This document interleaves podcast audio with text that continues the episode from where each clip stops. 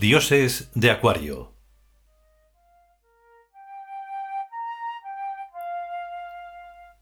Vigésimo octavo capítulo. Ta Chem. Lo orgiástico. Segunda parte.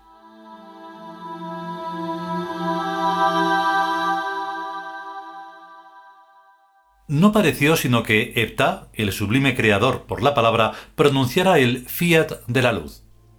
Tum ya no era el Tum moreno de la hiedra, sino el abismo infinito de la noche. Chem cambió su corpachón de dios recién exadolescente por una mareante nebulosa revuelta en resplandor.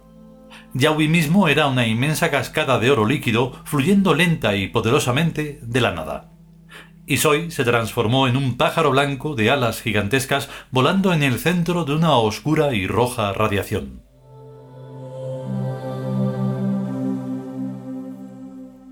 No me digáis que esto sigue siendo animismo, dijo la cascada ensanchándose en toneladas y más toneladas. ¿Por qué no? preguntó la nebulosa girando sus aspas, replegándose y volviéndose a expandir. Si animismo es percibir el alma de las cosas, imagínate lo que será percibir el alma de los dioses. Un espectáculo inervante, murmuró el abismo más negro que lo negro, cercando por todas partes a la áurea cascada. ¿Qué es esto? ¿Qué pasa? ¿Qué me pasa? preguntó la cascada volviéndose más líquida. Que el tema de fondo es el de las emociones, dijo el pájaro de fuego virando a estribor y sus alas se recortaron en un contraluz indescriptible sobre la resplandeciente cascada y el negro abismo en que flotaba. Esto tiene pinta de orgía, comentó la cascada desde las profundidades del universo, mientras la nebulosa se acercaba velozmente desde allende los cielos infinitos. El espacio se desdobló, la cascada, sin dejar de serlo ni de estar en medio de un torbellino de abismo y pájaro y nebulosa que distorsionaba la visión, era también Yawi, correctamente tomando su café y reclinado en su lecho según la etiqueta olímpica, como los otros, cada cual en el suyo y con su taza. Las tazas y sus platillos no eran de platino, sino de porcelana, que contenía mejor el calor sin quemar los dedos. Daba la sensación de estar bebiendo en la luna llena. El abismo, o Tum, en su forma antropomórfica, mostró a Yawi la blancura de sus dientes.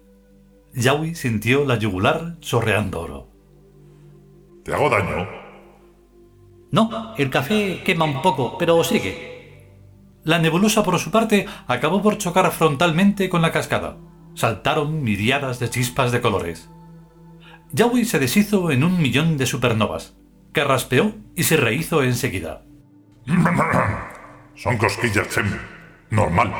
Reinsiste, que esto me interesa. Chen tomó otro sorbo de café, y esta vez la cascada resistió perfectamente la embestida, arqueándose debidamente como una cortina al viento sin romperse ni perder su áurea y silenciosa dignidad.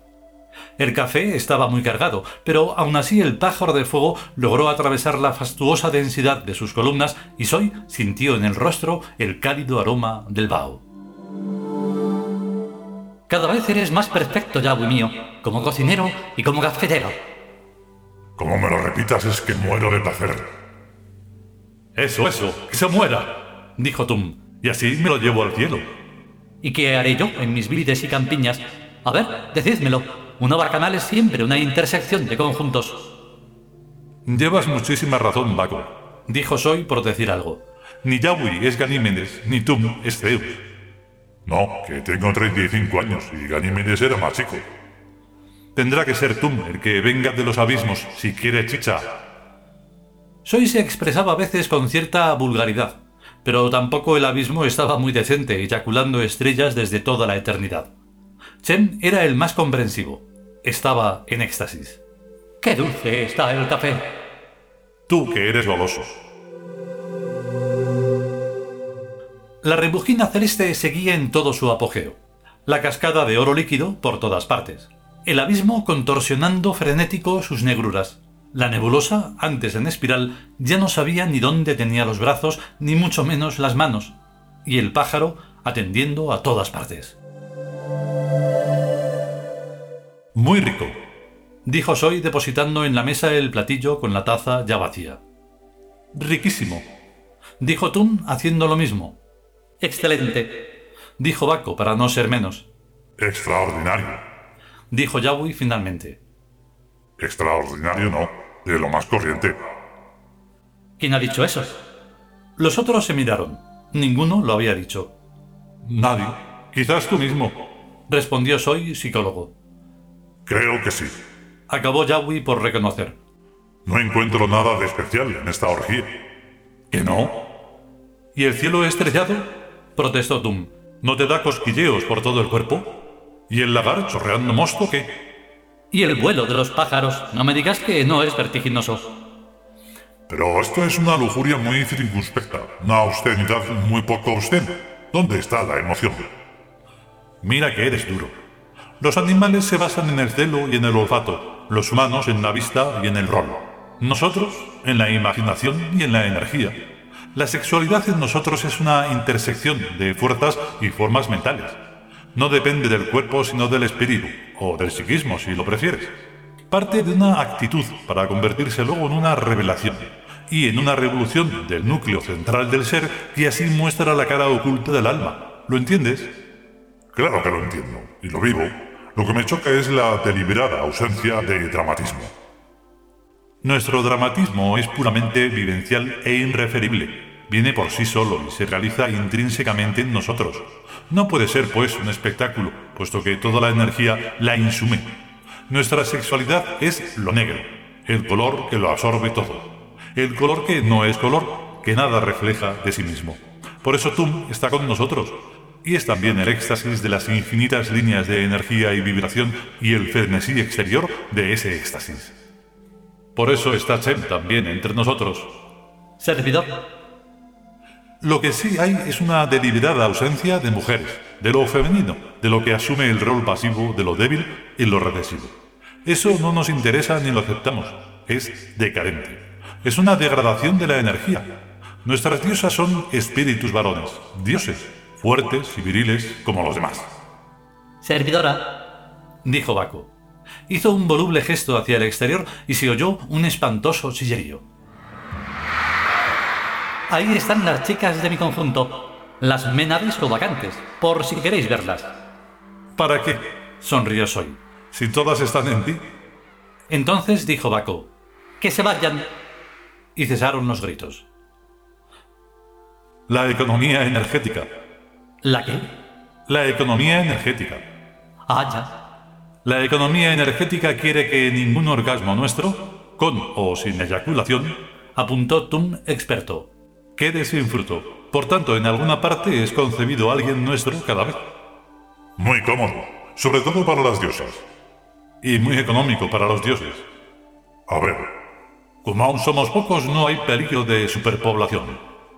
Después habrá que imponer algún método anticonceptivo. La sublimación. Ya, ¿y qué es? De ese tema y ahora no sabemos mucho. No. La sublimación es, terció Chen más entendido. Algo así como acostarse con un poliedro o con el cuadrado de la hipotenusa o cosa por el estilo. ¿Y qué nacen entonces? Poliedritos. Qué lindos y en consonancia con la ternura del instante, el hilo musical en conexión con la gran pajarera de la isla transmitía la canción de los angelitos huérfanos.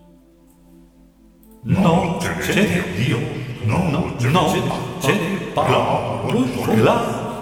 claro el sol, la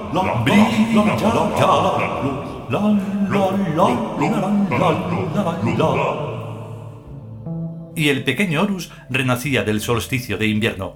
Los cuatro dioses inclinaron las cabezas respetuosamente. La,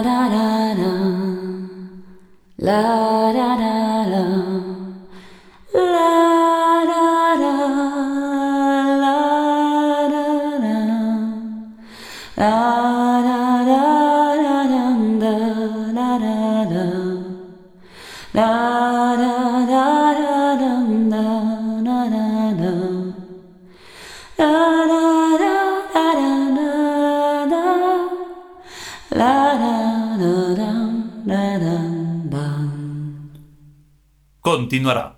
La